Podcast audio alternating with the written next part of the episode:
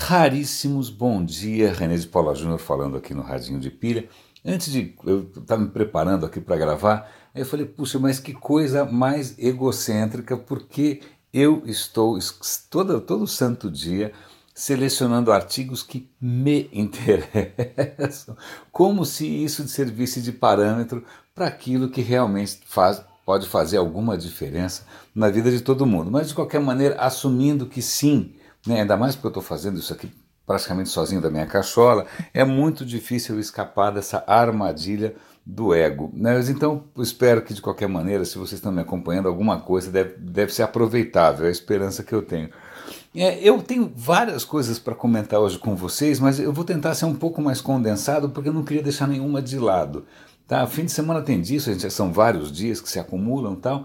E eu lembro que acho que no final do dia da sexta-feira é, eu estava, acho que o, o Piro Marcondes, que é o, o, do, do, próximo, do meio mensagem, ele, ele publicou um artigo sobre design thinking. Nesse artigo sobre design thinking tinha o link para uma palestra sobre design thinking.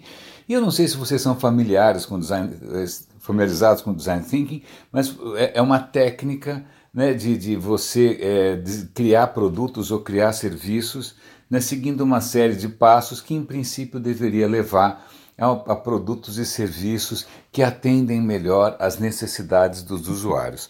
Então, é uma maneira de criar produtos e serviços melhores e é uma técnica já bastante consolidada, tem um monte de curso para isso, etc e tal, tal. Mas é, o que eu convido vocês a assistirem a palestra dessa designer, uma menina chamada Natasha Jen. Aliás, foi um, no evento da própria Adobe, em que ela fala o seguinte: design thinking é bullshit bullshit. E aí ela tenta explicar por quê, e eu vou explicar muito rapidamente, por que ela está dizendo que design thinking é bullshit?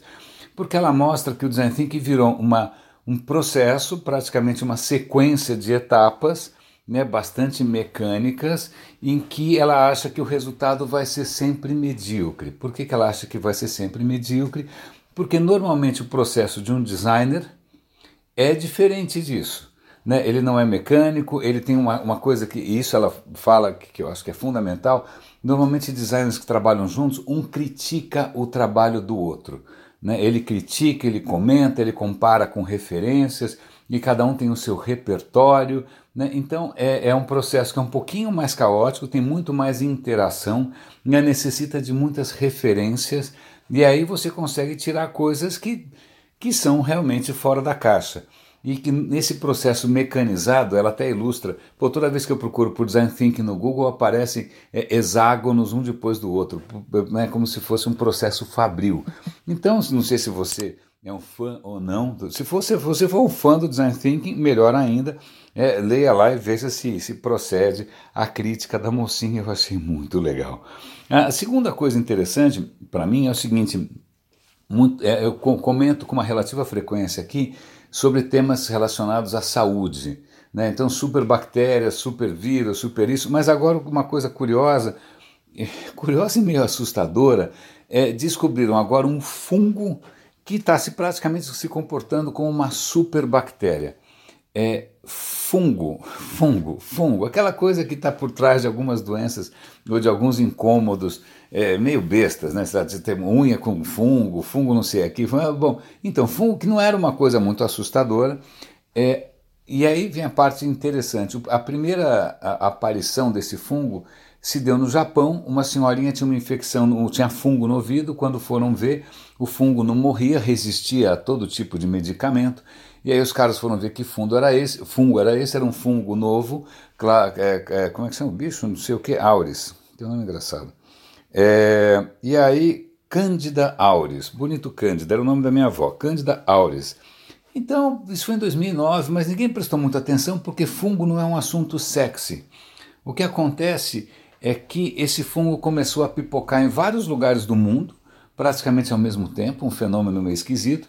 Em alguns casos você consegue rastrear é, esse surgimento através de gente que viajou de um lugar para o outro e pode ter levado da Ásia para os Estados Unidos, sei lá mas é, é meio estranho.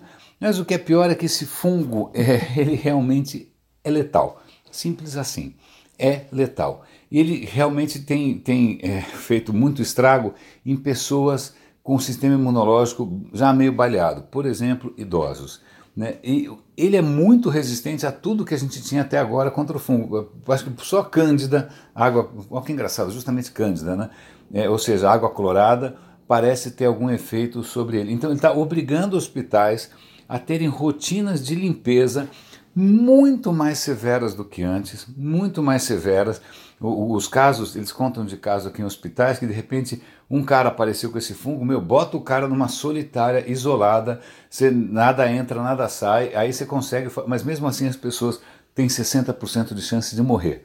E o, o, que é interessante é que fungos, é, esse fungo, o fungo normalmente ele escolhe um lugar quentinho, bonzinho ali para ele ficar ali, não se espalha muito. Esse fungo, ele desenvolveu a capacidade de sobreviver em ambientes frios.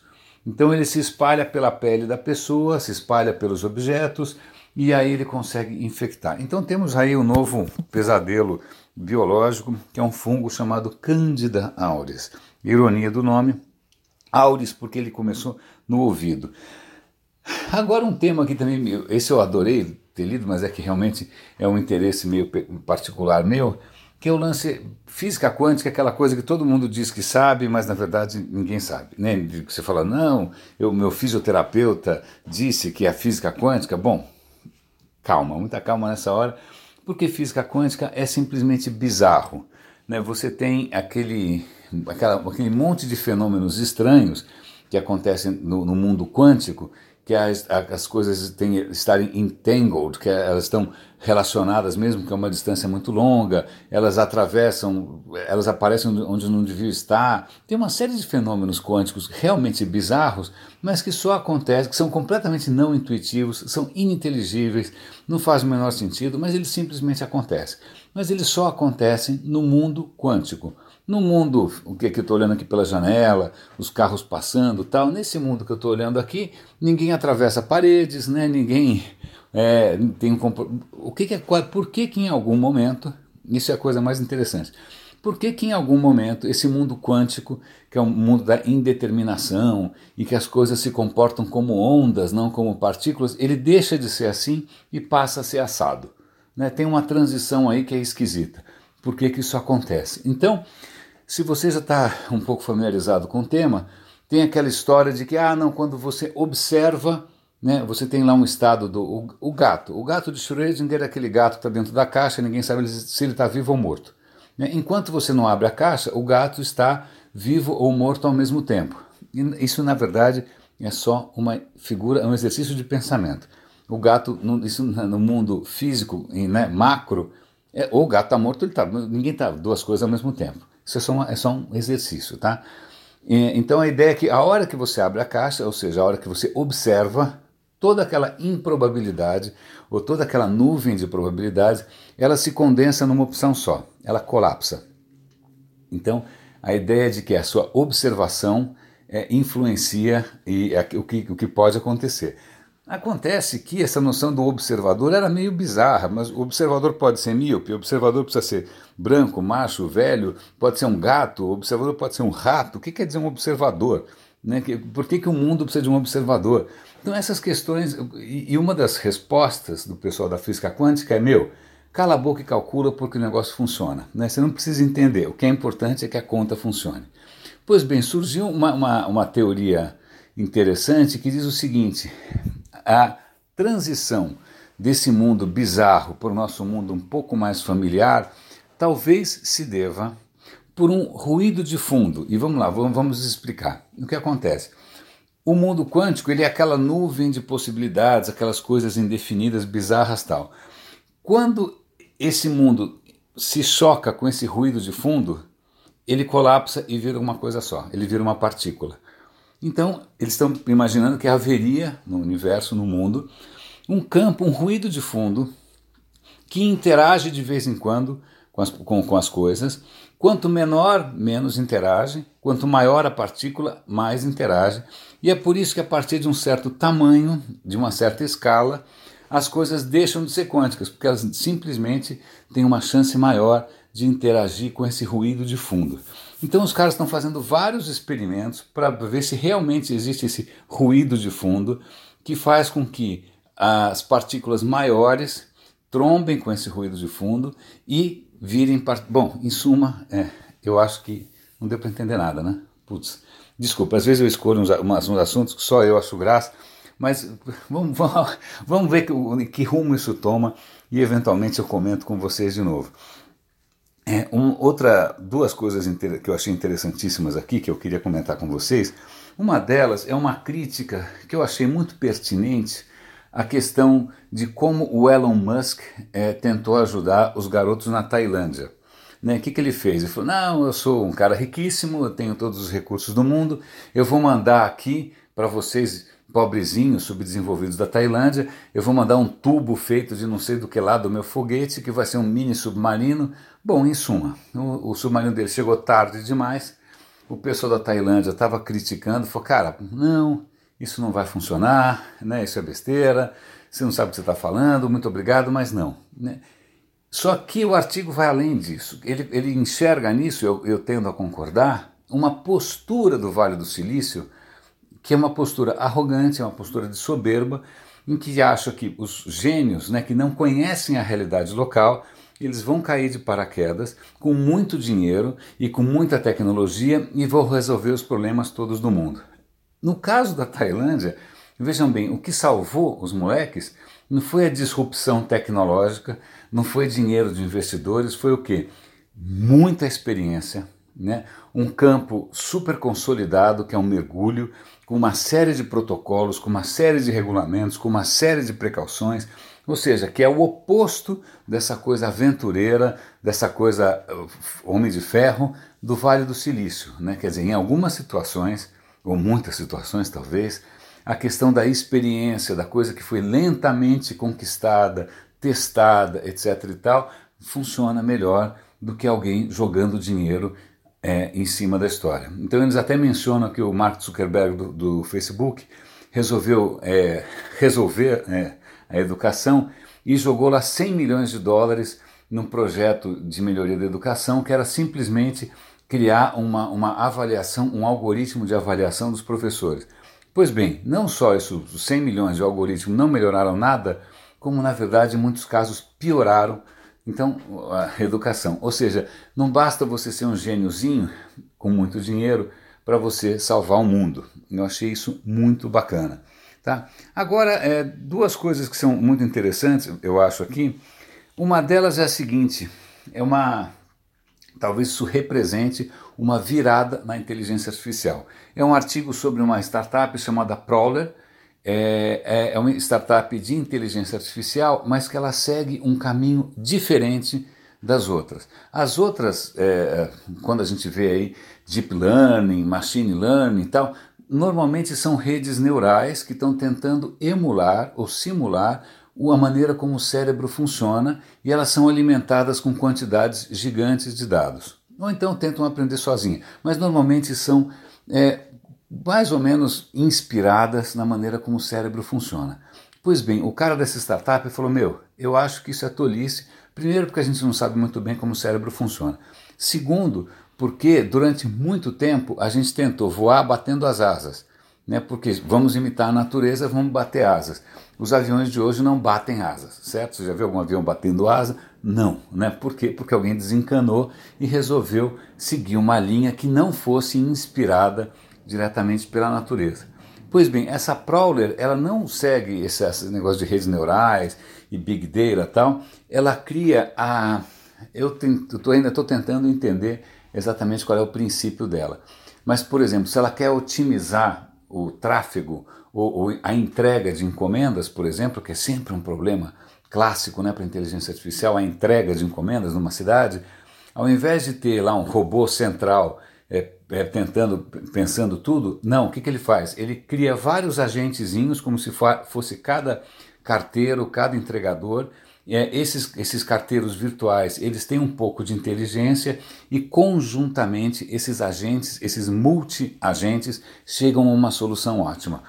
Isso parece que está funcionando, usa menos recursos, é, tem uma, uma questão que ele é mais adaptável, porque se a realidade se adapta ou muda muito, ele se adapta rapidamente.